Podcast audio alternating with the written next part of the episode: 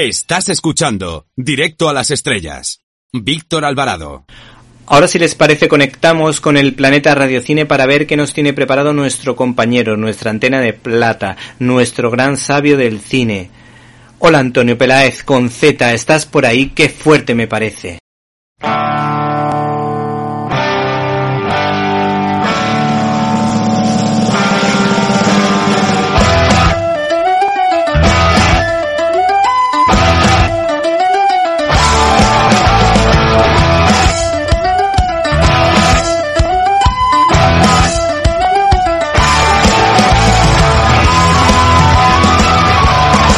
¡Qué fuerte!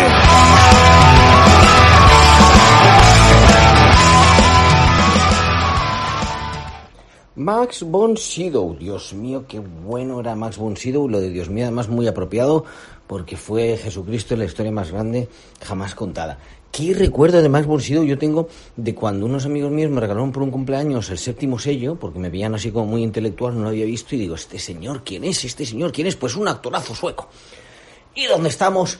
Estamos en la sección que más nos gusta cortar las palabras. Sí, ¿por qué? Pues porque me ha dado y además me ha salido una voz un poco de zapatero.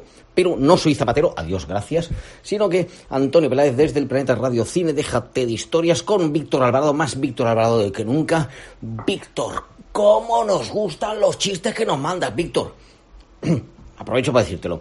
Bueno, pues dicho lo cual, cogéis el IMDB, ¿vale? Que esto es lo típico. Ah, voy a ver. O, bueno, pues la Wikipedia. No sé, creo que es bastante peor. Eh, pero cogéis el IMDB, ponéis más Bonsido y os sale. Ciento. Quita que cada vez veo peor de cerca. 163 créditos como actor. Anda que no trabajó este señor. Que no trabajó desde el séptimo sello en que.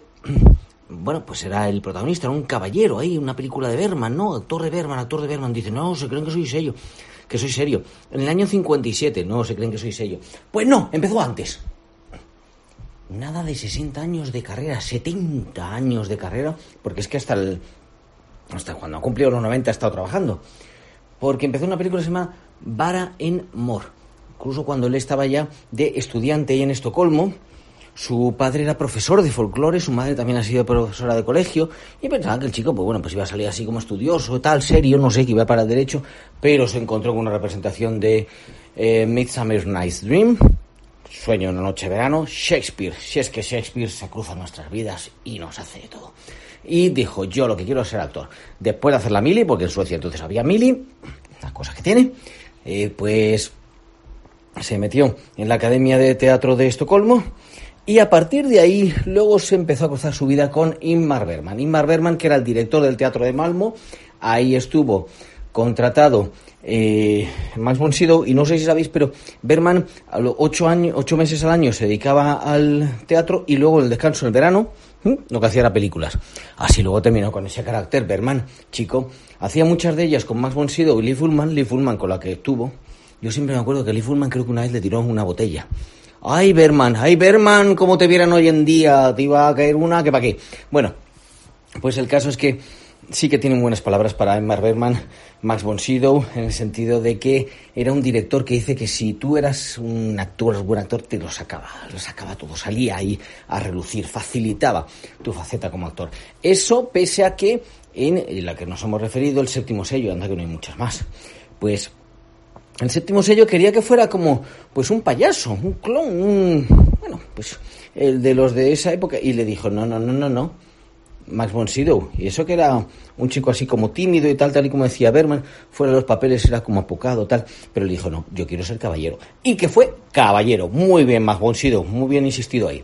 Bueno, a pesar de este papel principal y de lo que eh, significó para él, luego, incluso trabajando con Berman, por ejemplo, en Fresas Salvajes, son papeles un poco secundarios, después hizo el manantial de la doncella, trabajó mucho con él, pero Max von yo creo que le hubiera gustado hacer algo más de comedia. En fin, el caso es que cuando de Hollywood le dicen, oye, queremos que seas eh, Jesucristo, a pesar de que, ¿vale? Berman venía de una formación un poco más religiosa porque su padre había sido un pastor protestante. Así salió Berman luego de rebelde. Y Max von Sydow sí que es verdad que se ha dicho a veces que si era eh, más bien ateo, agnóstico, bueno, protestante, se definía él como protestante, lo cuenta además sobre una entrevista que hizo personalmente con él Manuel Román, eh, que él se definía como protestante y que mm, hizo pues encarnó a Jesucristo, creía que no iba a poder lograr realizar ese papel en la historia más grande jamás contada. Una de las grandes películas sobre pues la vida de Cristo. A partir de ahí, pues en eh, Hollywood siempre hizo papeles, como decía él, de outsider, de bueno, del extranjero. Como veían que era extranjero, y eso que anda que no tenía buen acento él y todo, pues terminó haciendo papeles y, por eso tiene solamente dos nominaciones al Oscar, que yo creo que es que tenía que tener muchísimas, pues en cierto modo secundarios y demás. Uno de los más exóticos, pues sería, yo es que recuerdo haberlo visto en el cine, ese Flash Gordon. ¿Qué Flash Gordon? Claro, yo lo vi en el cine y dije, este cine, esto, esto del cine es un poco raro. Un joven yo para poderlo apreciar. Bueno, pues uno de ellos. Pero vámonos un poquito antes, porque hizo El Exorcista una película de la que hablaba él que era solamente para hablar del mal y que eh, una película que, bueno, que principalmente lo que buscaba era un poco la comercialidad, vender entradas. O sea, no tenía muy buen recuerdo de dicha, de dicha película. Ahora bien, prácticamente todo el mundo se acuerda de él por El Exorcista, esta película de los años, está viendo yo, los 70, ¿no? Y DC del 73 con William Friedkin, estuvieron buscando varios actores, película de estudio clásica de Hollywood. Pero ¿quién iba a ser el exorcista?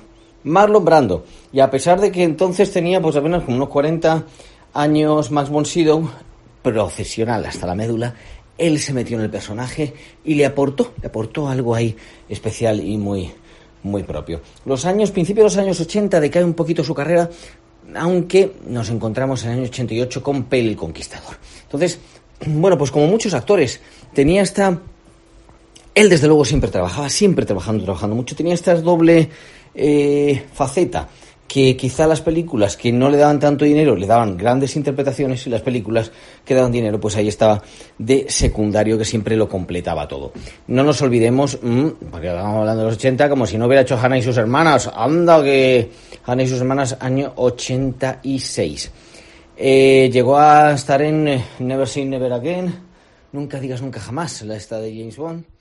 Eh, ¿Te está gustando este episodio? Hazte fan desde el botón apoyar del podcast de Nivos.